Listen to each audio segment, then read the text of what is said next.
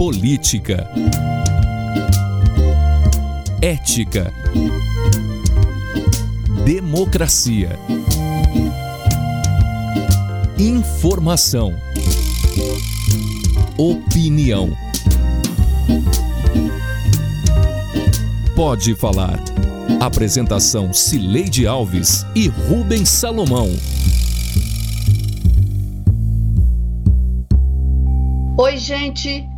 Estamos chegando para a edição 92 do Pode Falar. Eu em minha casa, em isolamento social, e Rubens Salomão no estúdio da Rádio Sagre 730. O Pode Falar é o primeiro podcast de política de Goiás com trilha sonora de Beto Estrada. Oi, Rubens, tudo bem?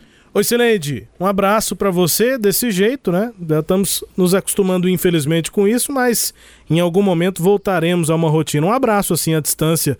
Vamos que vamos, Sileide. Vamos que vamos, um abraço, Rubens. Nesta edição, vamos abordar o encontro do governador Ronaldo Caiado com o presidente Jair Bolsonaro na inauguração do Hospital de Campanha de Águas Lindas e do processo eleitoral em Goiânia, com o fim do prazo para desincompatibilização de secretários que pretendem disputar a eleição para prefeito ou vice-prefeito.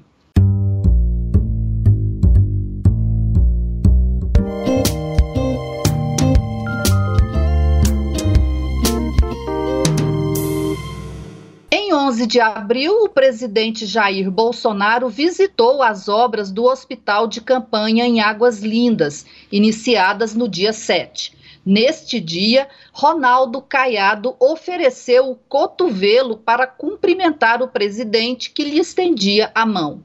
Nesta sexta-feira, dia 5, os dois voltaram a Águas Lindas para inaugurar o HCamp e Caiado estava diferente pegou na mão do presidente e fez o discurso: o governo federal impulsiona o crescimento de Goiás.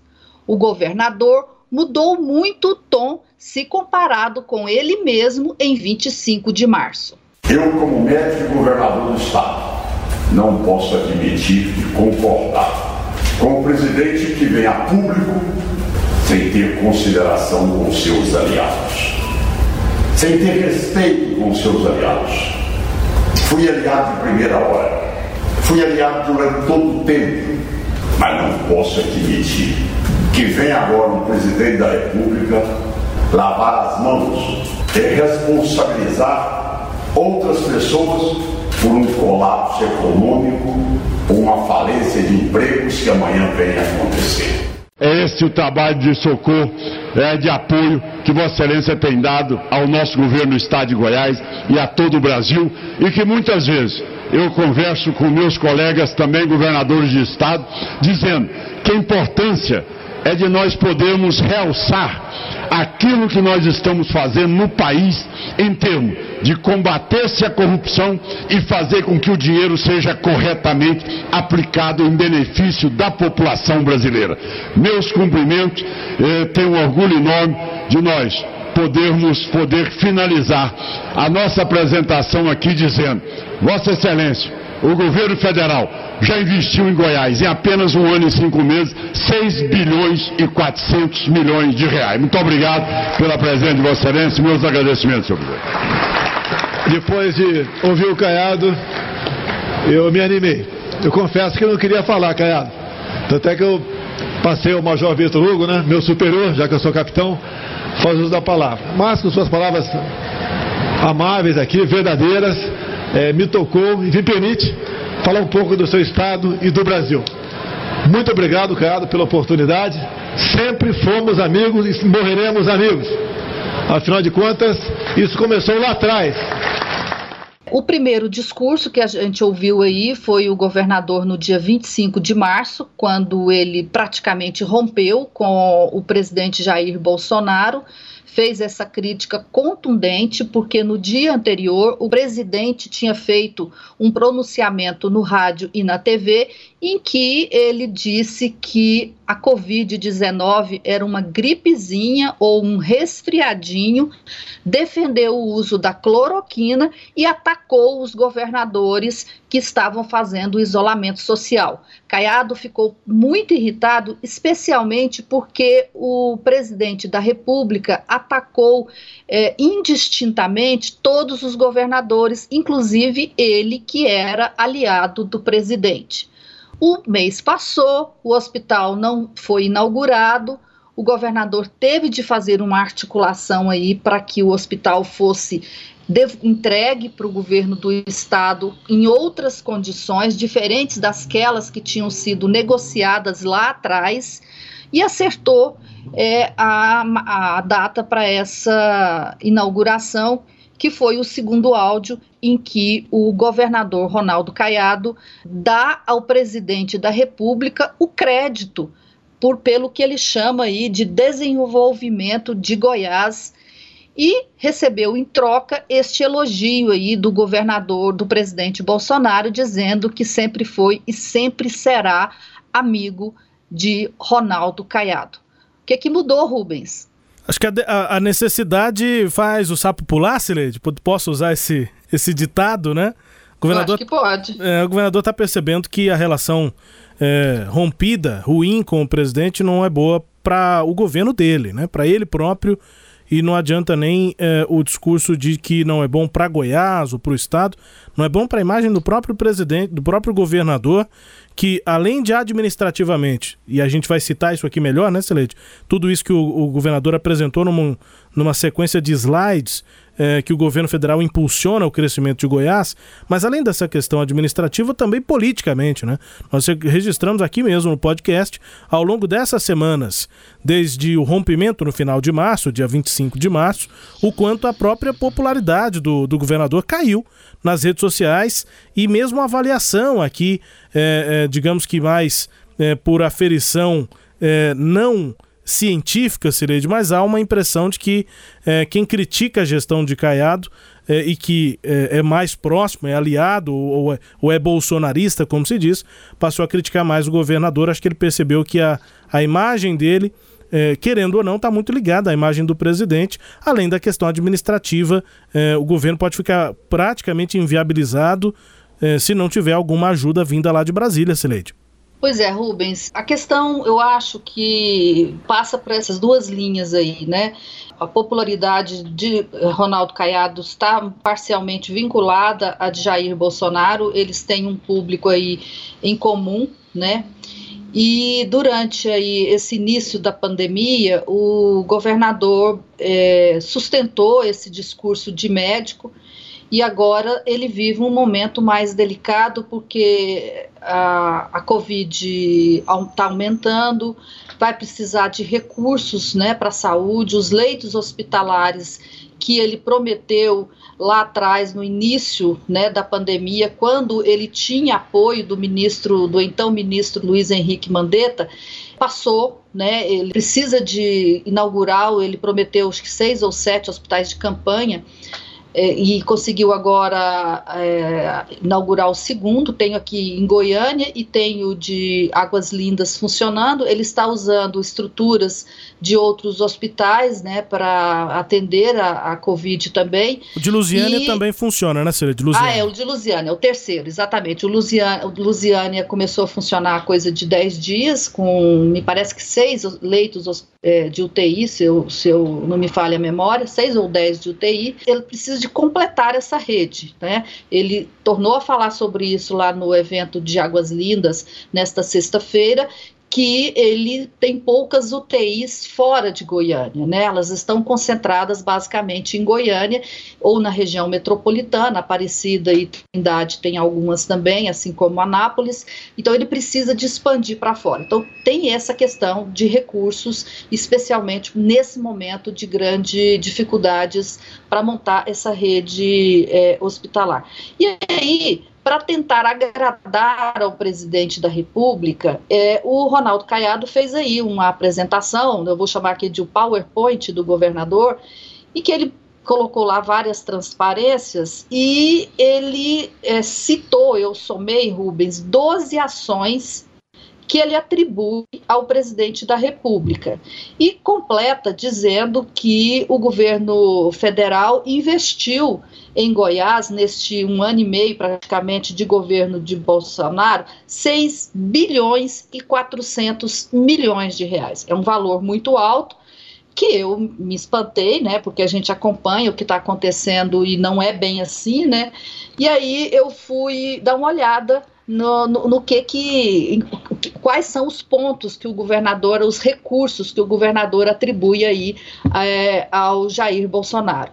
E vi que ele incluiu as, é, recursos que são privados, né, como é, um valor aqui de 2 bilhões e 700 milhões de reais que serão de investimentos da empresa Rumo, que ganhou a concessão da Norte Sul. É, tem, é, ele fala que é, em recursos da ferrovia de integração centro-oeste, que seriam de 6,11 bilhões, que ele nem soma nesse total, né, porque seria o dobro do valor que ele apresenta, que é o investimento para a construção é, do trecho entre Mara Rosa, aqui é, em Goiás, e Vilhena, lá em Rondônia. Inclui o transbordo de cargas lá em São Simão, que é da, das empresas Rumo e Caramuru, inclui emendas parlamentares no valor de um bilhão de reais. Essas emendas parlamentares são fruto de emendas apresentadas pelos deputados federais e pelos é, é, senadores do estado, né, independem do presidente da República. É, são impositivas, né? São impositivas, né, Rubens? Lembra aí? É, mudou há, há alguns anos a emenda antigamente ela era atendida ou não pelo presidente, dependendo da relação política, do trabalho que o parlamentar fazia. É, e, e, já tem um tempo que não. Agora todas as emendas têm de ser cumpridas. O que o parlamentar mais próximo pode conseguir é que ela seja cumprida mais rápido. É, agora ela vai ter que ser cumprida de qualquer maneira. Se não cumprir emenda impositiva, é crime de responsabilidade para qualquer presidente que esteja no cargo. Difícil colocar na conta, né? No bojo dessa conta aí de boas ações, digamos, do, do, do presidente Bolsonaro para Goiás, Sileide. Pois é, então tem essa, tem ainda mais 416 milhões para educação, que não dá para saber se são é, recursos extra vinculação, ou seja, além daqueles que a União é obrigada a passar para o Estado pela Constituição. Teve aí 12 milhões de doação de munição e outros é, é, é, itens aí para a segurança pública.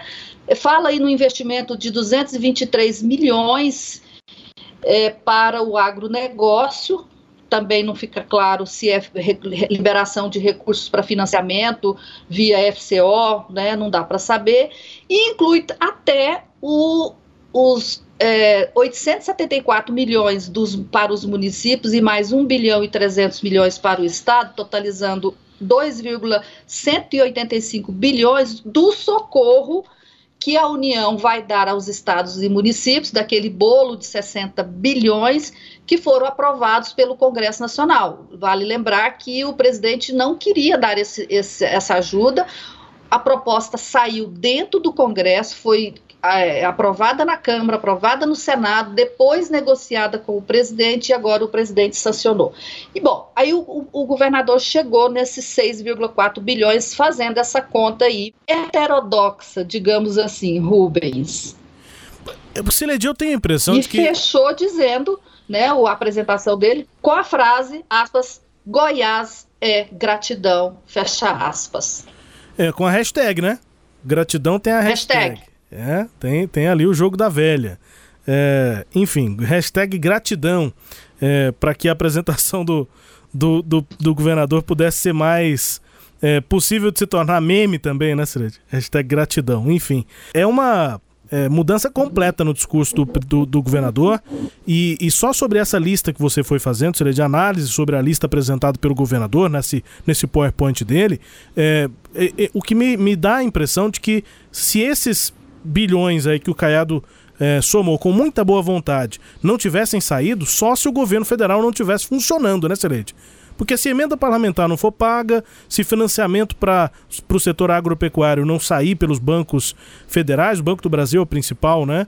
é, executor, digamos, desses, dessas linhas, é a impressão que nós temos em relação a essa, esse recurso para essas áreas, e outros programas que são contínuos. Se esses recursos não saíssem, é só se o governo federal não tivesse funcionando. Agora, de fato, me parece que o governador está é, abaixando a cabeça, pedindo ali uma é, um pedido, seria um pedido de perdão, assim, em relação àquela postura que ele adotou no final é, de março, Sileide, a partir dessa apresentação e desse trecho que a gente ouviu aqui, inclusive do discurso do, do governador. Me chama a atenção o quanto o governador é, fez questão de citar os outros governadores, não nominalmente, mas ele falou sobre essa relação com governadores e me parece que o Caiado vai voltar a se posicionar como sendo um desses governadores, como sendo de fato caiadista. Né? Antes daquele rompimento, é, em outros momentos, quando o, o presidente dava uma declaração, dava uma outra declaração, governadores vinham criticando e quem era um igual a esses governadores que defendia o presidente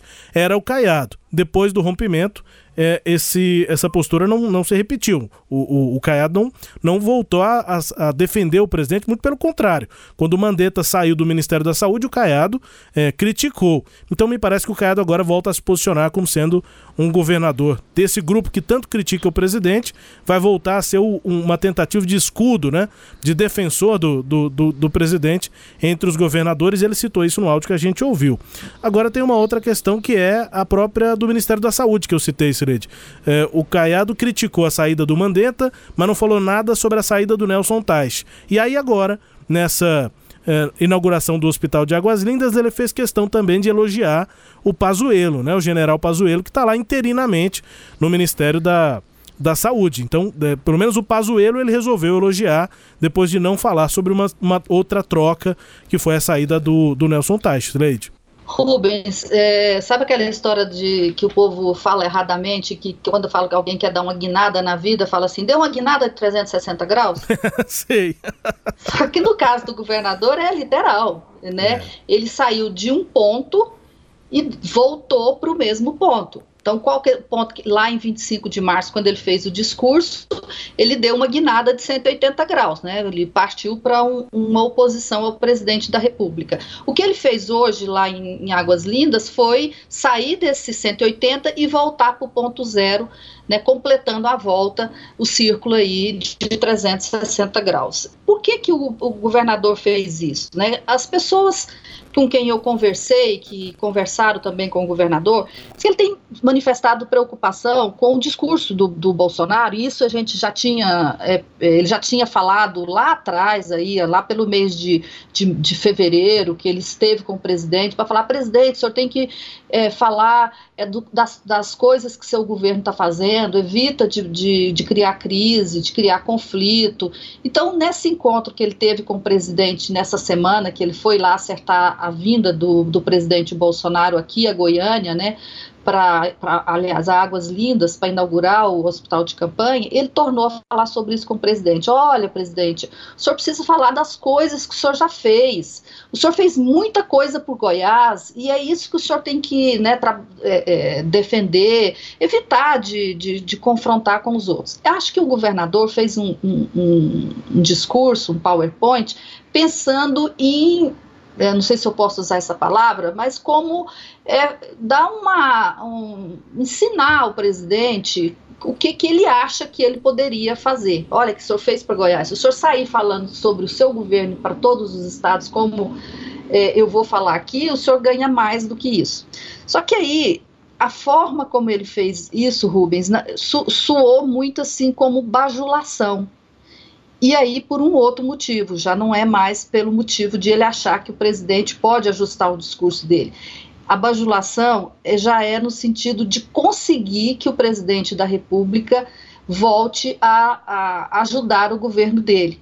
E aí a gente entra numa situação complicada. O governo, como a gente sabe, tinha problemas fiscais lá de trás, do, do passado. Ele conseguiu levar o governo no ano passado, muito com a ajuda né, de, do, do, do presidente.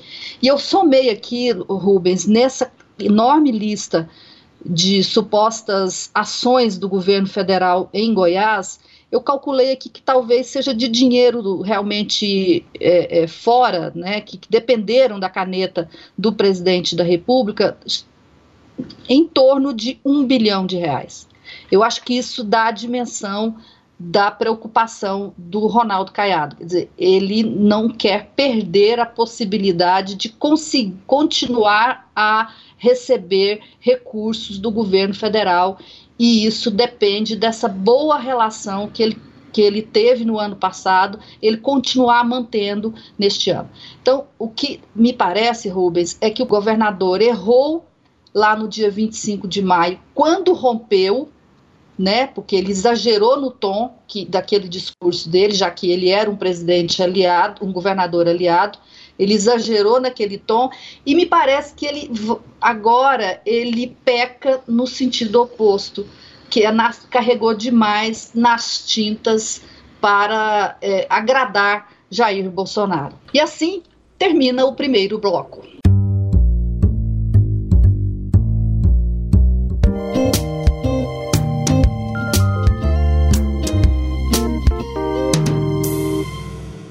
O ex-senador Wilder de Moraes deixou a Secretaria de Indústria e Comércio na quinta-feira para tornar-se elegível para disputar a eleição para prefeito de Goiânia. Já os secretários de governo da Prefeitura de Goiânia, Paulo Ortegal, e de administração, Agenor Mariano, não se desincompatibilizaram ficaram na prefeitura e ainda passaram uma mensagem política. Qual que é o quadro aqui que a gente está enxergando em Goiânia, Rubens? Percebo que é a indefinição do, do prefeito Iris Ezende, me parece que o processo todo depende ainda dele, inclusive para o lado do Wilder, né, para Agenor e Paulo Ortegal, está muito claro, mas também para o lado do Wilder, principalmente, porque o governador Ronaldo Caiado já declarou que se Iris for o candidato, apoia Iris. E aí o Wilder teria que repensar o seu projeto. Ele está considerando que quer ser candidato de qualquer forma, mas tudo ainda depende do prefeito Iris Ezende, que orientou tanto a Genor e quanto o Paulo Ortegal a ficarem nos cargos, o que para um lado é, das pessoas que acompanham a política em Goiânia, até mais próximos ao a própria administração aqui do, do MDB na cidade, para uma, das, uma parte das pessoas, pode significar que o Íris não vai ser candidato. Não, como o Paulo Ortegal era para ser o nome do, de, dele para vice e o Paulo Ortegal não vai sair, não fica é, como sendo um possível candidato a vice, aí pode ser que o Íris também não saia. Ou então, por um outro lado, há quem acredite que o Íris, na verdade, está se posicionando ainda mais como candidato e que quer deixar a vice livre para fazer uma composição, possivelmente até com a base do governador Ronaldo Caiado. Então, tem é, avaliação pra, no cardápio para qualquer gosto. Para quem acredita que o Iris vai ser candidato e para quem acredita que o Iris não vai ser candidato. A minha posição é, de, a minha avaliação, né, Celede, é essa de que é, tenho certeza de que o Iris é, pode ainda ser candidato, mas está bem definido para mim que ele está esperando ter mais informações para decidir só lá no final do prazo, que hoje é o prazo das convenções, dia 5 de agosto. É, acho que o Iris está firme no jogo, acho que ele está jogando o jogo da eleição, está fazendo a articulação do, é, da, da eleição. Tá, acho que fez esses movimentos de deixar o Paulo Ortegal e o Agenor Mariano conscientemente, é, sabendo das possíveis consequências, acho que ele está no jogo, mas que quer ter mais informação, mais subsídio para lá na frente decidir, Sileide. Rubens, é, eu estou entendendo que, obviamente, concordo em parte com você que a decisão do Íris só a gente só pode bater o martelo bater o martelo nela quando ele disser que não é candidato, e assim mesmo ainda corre risco de ele mudar de opinião, mas a gente tem que esperar isso, né? Antes disso, as coisas não são definitivas, nada é, mas é menos ainda. Mas eu entendo que a permanência do Paulo Ortegal e do Agenor Mariano são claros indicativos de que hoje a decisão do Íris é de não ser candidato a prefeito de Goiânia. É, eu sei que se a gente conversa com pessoas da prefeitura de Goiânia, assessores próximos do prefeito, eles é, mostram sinais fortes de que o prefeito pode ser candidato, porque eles também torcem por isso, eles gostariam que isso acontecesse. E, e mesmo pessoas que gostam do prefeito, né, familiares, sentem que era uma boa ele ser candidato, porque isso dá vitalidade ao prefeito. Essa torcida, Mas o prefeito, Desculpa te interromper. Essa torcida é pessoal, né? É, essa torcida eu tô lembrando é do futebol. A gente tá sem jogo, eu tomei numa abstinência de jogo de futebol. É quando você vai torcer pro seu time, no meu caso eu torço pro Goiás, a Celede é vilanovense, mas você vai pro estádio, tá lá com a sua camiseta, e aí alguém te pergunta, e aí, o Goiás vai fazer um gol? É claro que você vai dizer que vai fazer o gol, ué. Tô torcendo para isso, claro. Silente. Claro, Agora, o Goiás, o, o Goiás, pode muito bem não fazer gol, pode perder o jogo, pode empatar, enfim. É, o fato é muito diferente da torcida, né? Exatamente isso. Então, é, tirando a paixão, tirando, pensando com racionalidade, me parece que o Iris está realmente decidido a não ser candidato. Ele já falou muito sobre aquela ideia de que ele precisa ter desconfiômetro, de que ele não tem mais 70 anos de idade, 60 anos de idade eu acho que o Iris está num momento é, muito pessoal, muito dele, assim. Ele, ele agora está refletindo sobre o que ele consegue e sobre o que ele não consegue fazer. Rubens, ele tem 87 anos de idade, né? Nessa idade, é, a gente não está fazendo planos mais para muito mais tempo. E eu acho que isso pesa na decisão do Iris. Ele gostaria de continuar, é a vida dele, mas é o, o mundo real, é a vida falando com ele. Então, eu estou acreditando, Rubens, que é, ressalvada essa coisa de que no, na última hora a, mude, ele mude, mas eu estou é, acreditando que hoje o Iris não é candidato. E isso ajuda o Wilder de Moraes, porque ele não sendo candidato, o Wilder torna-se o nome mais provável a receber o apoio do governador Ronaldo Caiado, já que ele não, não tem dentro do partido dele um outro nome é, preparado e disposto a entrar na, na, na eleição como o Wilder está. Ele tem o, o Zacarias Calil, deputado federal do DEM, mas o Zacarias não tem a disposição que o Wilder já se manifestou. Então, eu acho que o quadro que se desenha a partir dessa semana é esse é possível não candidatura de Íris, candidatura de Wilder com apoio do governador Ronaldo Caiado. E abre a conversa sobre quem seria o candidato no lugar do Íris, né? Do MDB. O nome, por enquanto, é o de Maguito, né, Celeste? Que está quietinho, não fala sobre a eleição.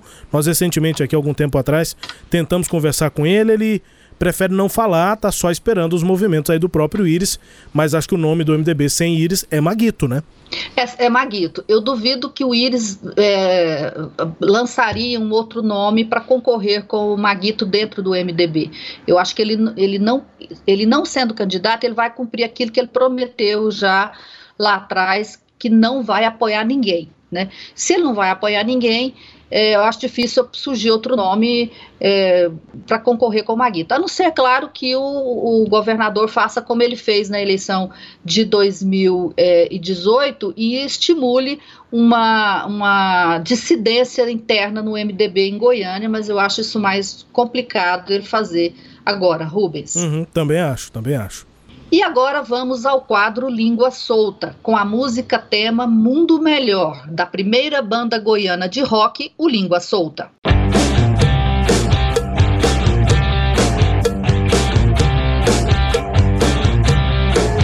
O episódio que entristece quem votou no Caiado. Carlinhos Cachoeira, é, novamente tendo aí as portas abertas do governo sobre a compra é, desta área de mais de 20 mil metros quadrados, pelo valor aí de aproximadamente 50 mil reais. Aí a gente vai analisar o processo, nós vamos ver um parecer da própria auditoria da Codego, é, falando que precisava de uma licitação e, de repente, ocorre uma venda direta. Infelizmente, ainda nós temos a construção da Delegacia Regional de Anápolis, que foi construída pela empresa aí diretamente ligada ao Carlinhos Cachoeira. Este língua solta é o deputado estadual Humberto Teófilo, PSL, que falou sobre um negócio aí havido entre a Codego e uma empresa do filho de Carlos Cachoeira. Explica isso, Rubens. É, isso chamou muita atenção nesta semana, né? Porque um acordo que na verdade foi firmado ainda em 2017, segundo revelou a reportagem do Jornal Popular, depois de um vídeo do próprio Humberto Teófilo que foi divulgado nas redes sociais, e aí esse acordo é de 2017. Empresa ETS é do filho do empresário Carlos Augusto de Almeida Ramos, o Carlinhos Cachoeira, e foi é, assinado, né, definido esse, esse acordo é, agora nos últimos dias. A questão é que, aparentemente, uma empresa de Minas Gerais é que seria responsável por é, tendo acesso às áreas no DAIA, em Anápolis, construir um shopping center por lá. Mas na verdade essa empresa de Minas não está no processo. Quem está no processo é essa empresa lá de Anápolis e que tem lá né, no seu. É, no seu registro, o proprietário é o filho, é, um rapaz de 22 anos, filho do, do Carlinhos Cachoeira. Chamou muito a atenção. O Humberto Teófilo é um deputado de oposição, né, o governador Ronaldo Caiado, era muito da base, agora é muito da oposição e ficou questionando e chama atenção também nessa língua solta, a gente ouviu ele dizendo que essa é, é uma informação, um fato que entristece quem votou é, no Caiado. A gente entende o ponto do Humberto Teófilo, né, Serede? Ver aí um possível acordo entre é, uma empresa ligada a Carlinhos Cachoeira e o governo do Caiado, depois de tantas críticas que o Caiado fez enquanto na oposição ao governo passado do PSDB, é, pode ser que sim de, cause algum tipo de insatisfação em quem votou no Caiado contra o grupo lá do PSDB e do ex-governador Marconi Perillo. Agora, é preciso colocar é, os, os, fatos na mesa, né, Sered? É, o acordo foi aprovado em 2017, gestão do PSDB mas foi assinado agora por essa gestão da Codego do governo de Caiado. É, é, importante, Rubens, que haja transparência nesse processo todo, porque, em tese, o fato de a empresa ser de um filho do Cachoeira não é problema. Né? Nós não podemos condenar a geração do Carlos Cachoeira por conta de, de, de erros e irregularidades cometidos pelo pai. Agora, é, o que chama a atenção é a forma como isso foi feito, né? Foi o nome do, do Matheus, que é o, o, nome do filho do Cachoeira, foi retirado da empresa ETS, foi substituído por outra. Então, parece que houve uma tentativa ali de esconder que quem era o verdadeiro dono. Então, é isso que tem que ficar claro.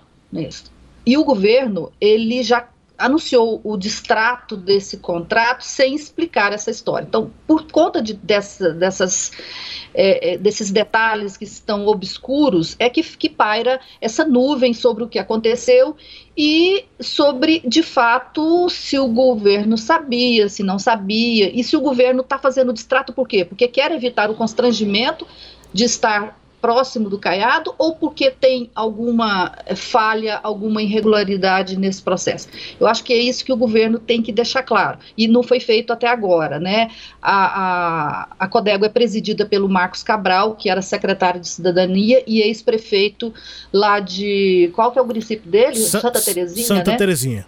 E ele deixou a prefeitura para ser é, é, secretário de Caiado, ele é um antigo aliado do governador, está há muito tempo no DEM, então tem esse constrangimento todo e a gente não sabe o que, que o governador vai fazer. Outro problema que surgiu no final de semana é sobre uma suposta. É, é, interceptação de telefones que teria sido feito pela Secretaria de Segurança Pública, denunciado aí por um parente do governador, o Jorge Caiado. E vazou um áudio em que o Jorge Caiado acusa o secretário de Segurança Pública, Rodinei, eh, de fazer essas gravações.